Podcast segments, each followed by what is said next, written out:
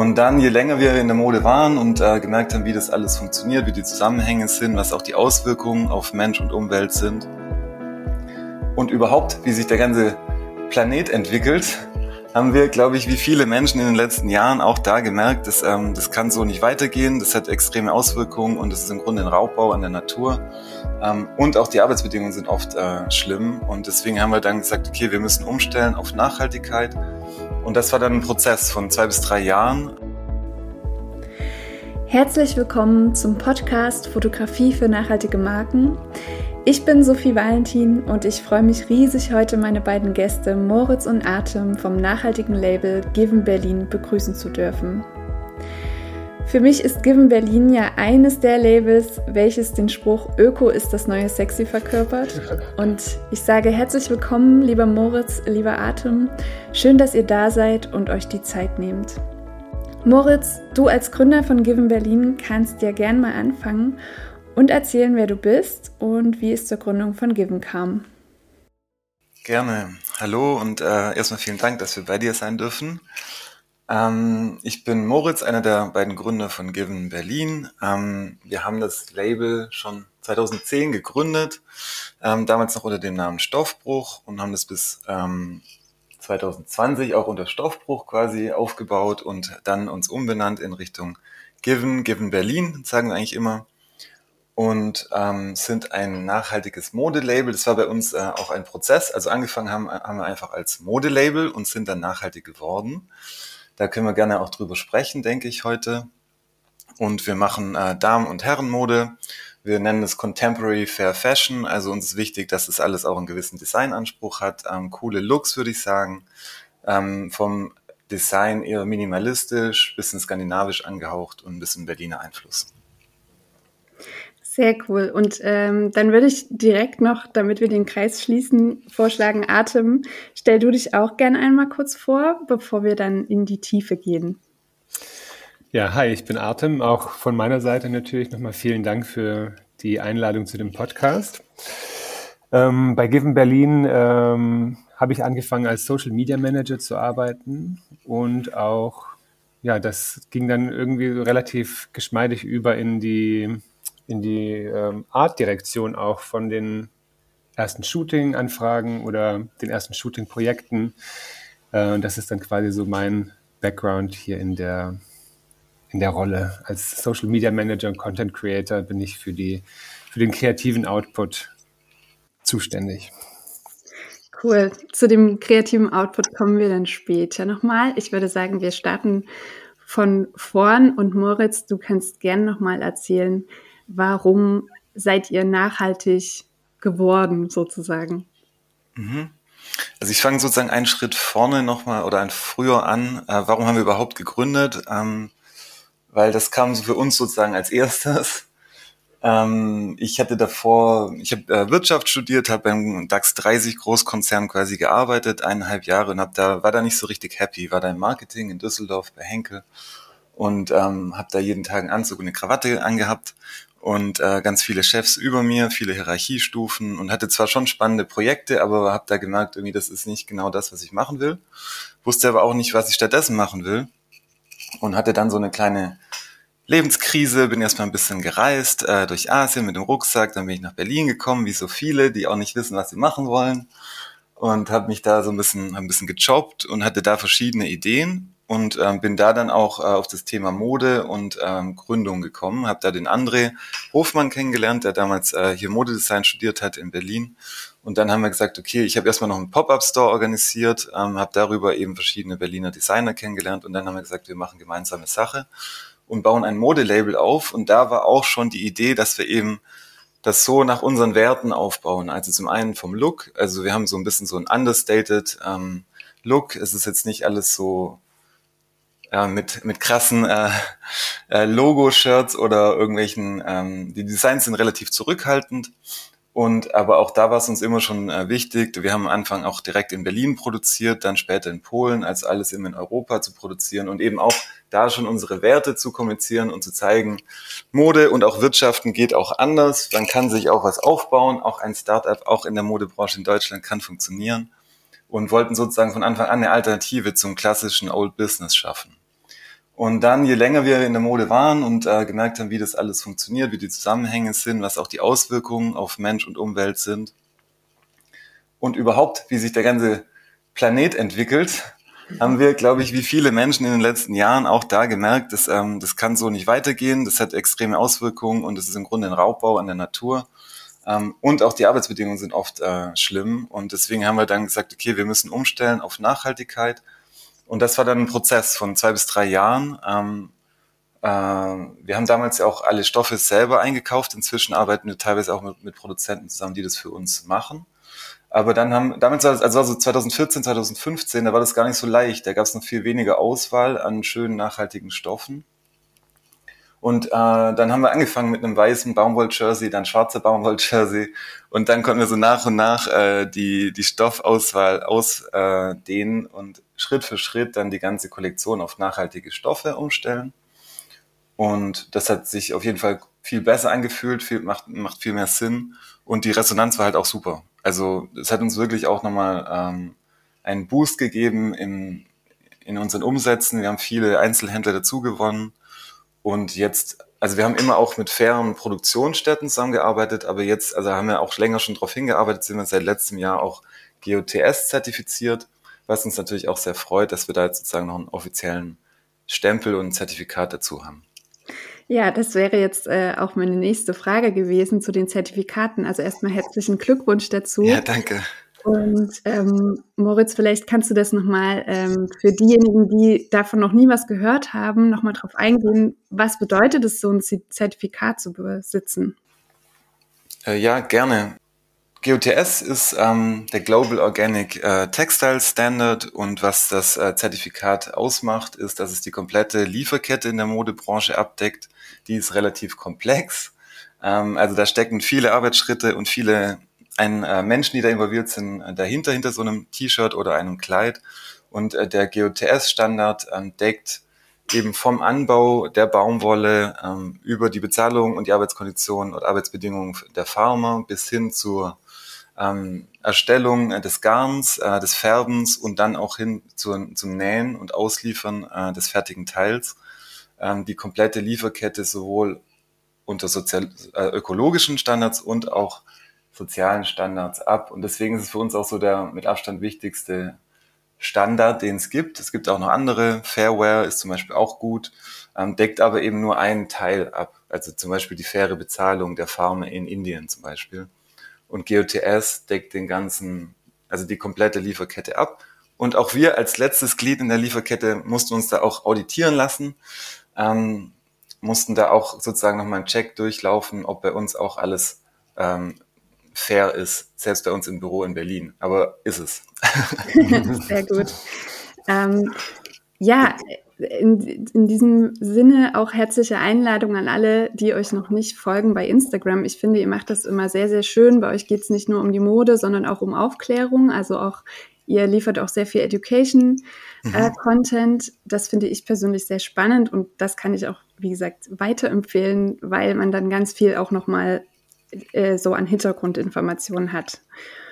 Und ja, du hast ja gerade das äh, Büro in Berlin angesprochen. Ich war ja im Dezember auch da. Ja. Ich finde das immer sehr, sehr spannend, wenn man so in das Unternehmen mal reinschauen kann. Und ihr sitzt ja praktisch, ähm, ihr habt ja euer Lager im Büro. Also ihr seid ja umgeben von den Dingen. Ja. Ähm, vielleicht wollt ihr mal kurz so einen Einblick geben in euren Alltag. Vielleicht auch äh, erzähl gerne mal, wie viele Mitarbeiter habt ihr, seid ihr und ähm, ja, wie kann man sich das so vorstellen, wenn man bei Given Berlin arbeitet?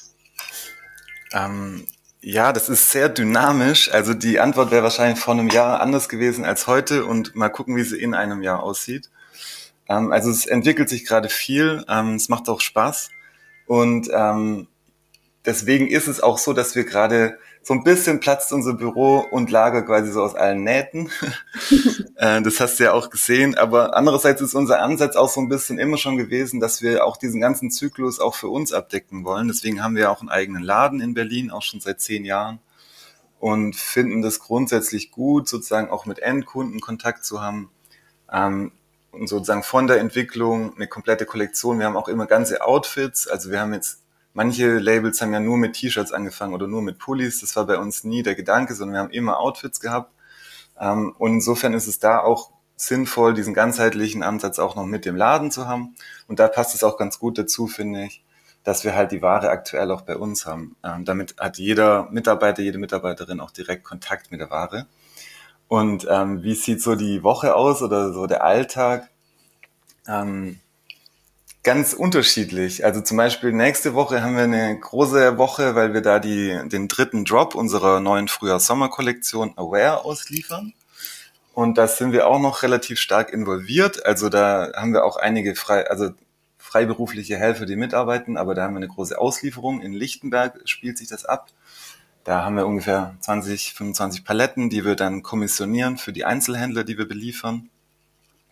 Aber das ist natürlich nicht die normale Woche. Ansonsten haben wir eigentlich immer Dienstag so ein Team-Meeting, wo wir uns kurz abstimmen, was bei jedem so ansteht.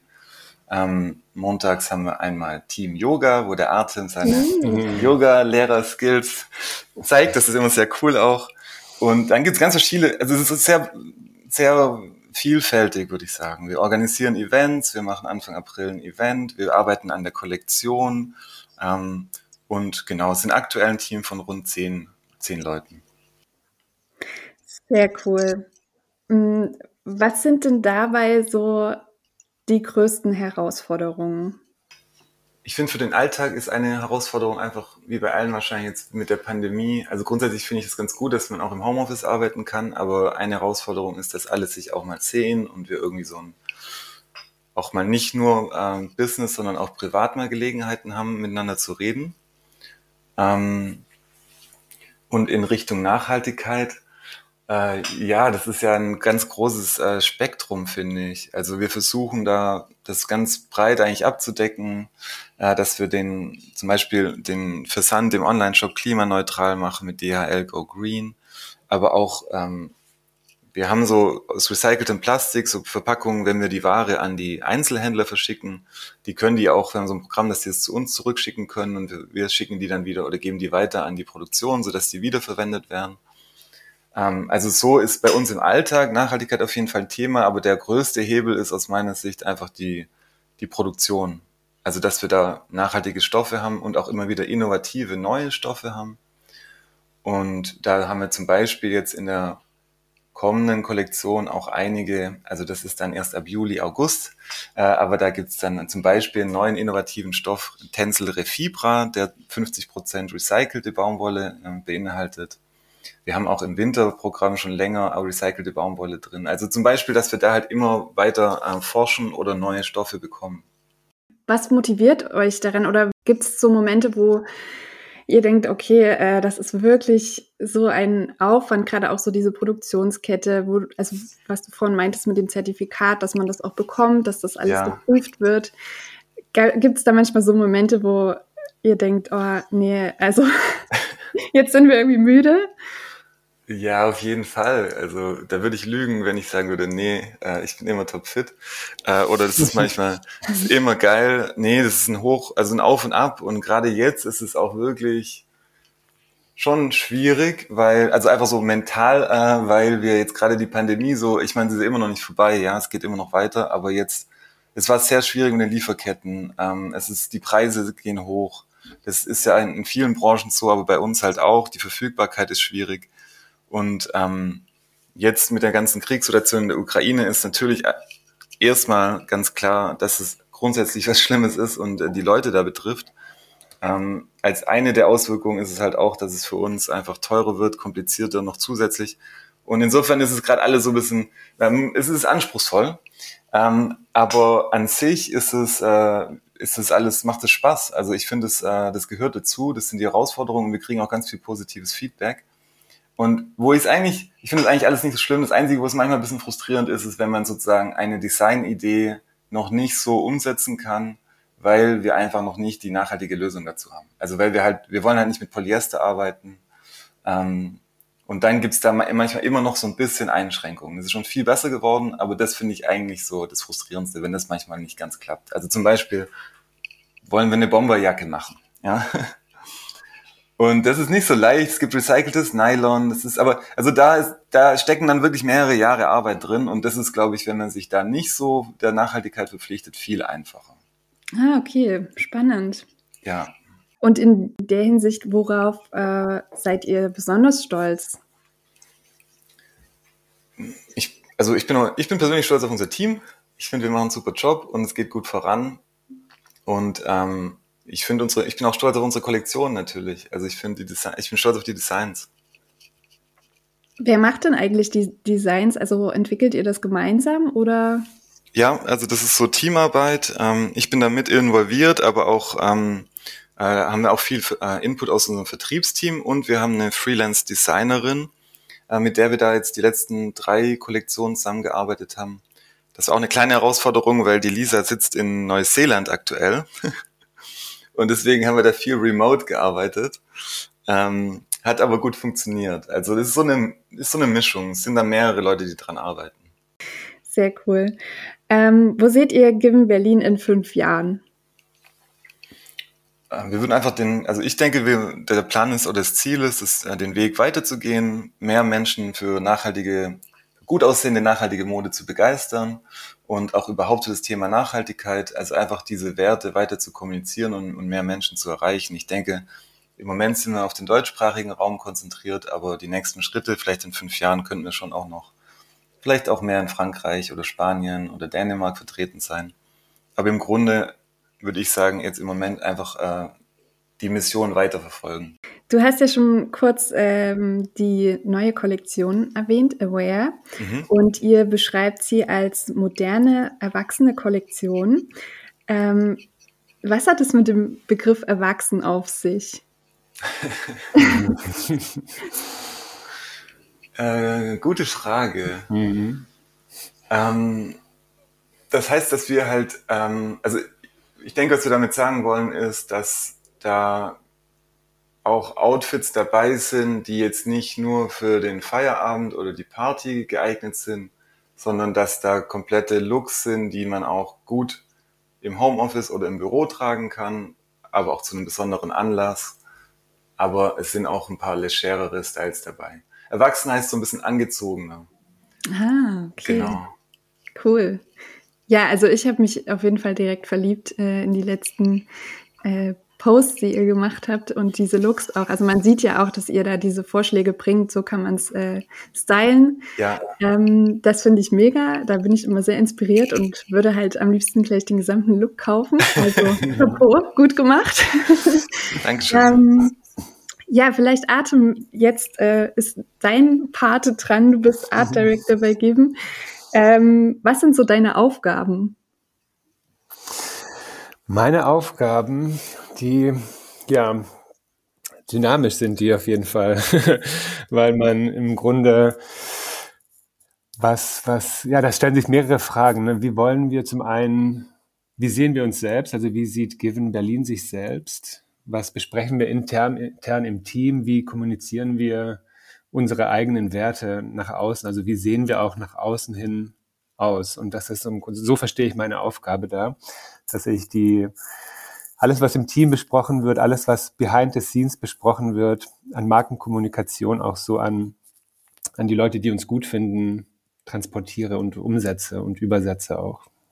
Hm. Also zum einen durch Social Media, durch den Instagram, aber auch durch den Newsletter, auch durch meinen, meinen kreativen Input zu Shootings. Ähm, das ist, was Moritz auch meinte. Ne? Wir stimmen uns relativ häufig ab und auch so dynamisch ab. Also man spricht auch mit der Produktion, man spricht im Teammeeting über das Shooting, man spricht über ähm, den, die aktuelle Situation und hey, wir setzen spontan ein Ukraine-Peace-Shirt um. Da fließen ganz, ganz viele, viele ja, Inhalte zusammen und die werden übersetzt und da gibt's dann diese Person, die das macht oder auch das, das Team, die das dann letztendlich umsetzt, ja. Du hattest mir ja vorab schon mal geschrieben, dass du gerade mitten in den Vorbereitungen steckst für euer nächstes Shooting. Magst du mhm. da mal erzählen, was das so bedeutet?